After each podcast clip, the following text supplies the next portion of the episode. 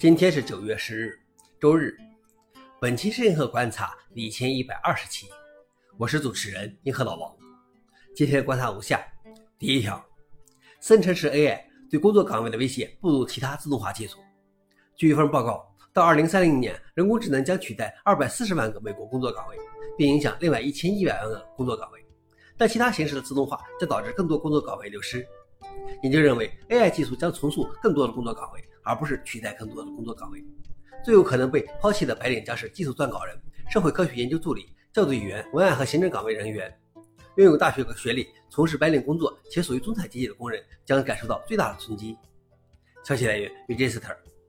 老王认为，尽管这些自动化形式可能会造成短期内的工作岗位减少，但长期来看，他们也可能通过提高效率、创造新型业务或催生新的就业领域，从而有可能创建新的工作岗位。第二条是苹果争分夺秒修补最新的 iPhone 连日漏洞。苹果设备再次遭到攻击，在野外发现了一个零点级的连日漏洞。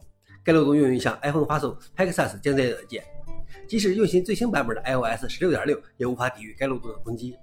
该漏洞设计包含恶意图片的 Passkit 附件，Passkit 是为添加到用户苹果钱包的可分发通行证提供的服务。一旦发送到受害者的 MS 账户，NSO 集团的 Texas 监测软件就可以在没有交互的情况下部署。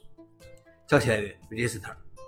老王认为，即便如苹果手机依然有非常严重的安全问题，但是我相信安卓手机可能安全问题更多。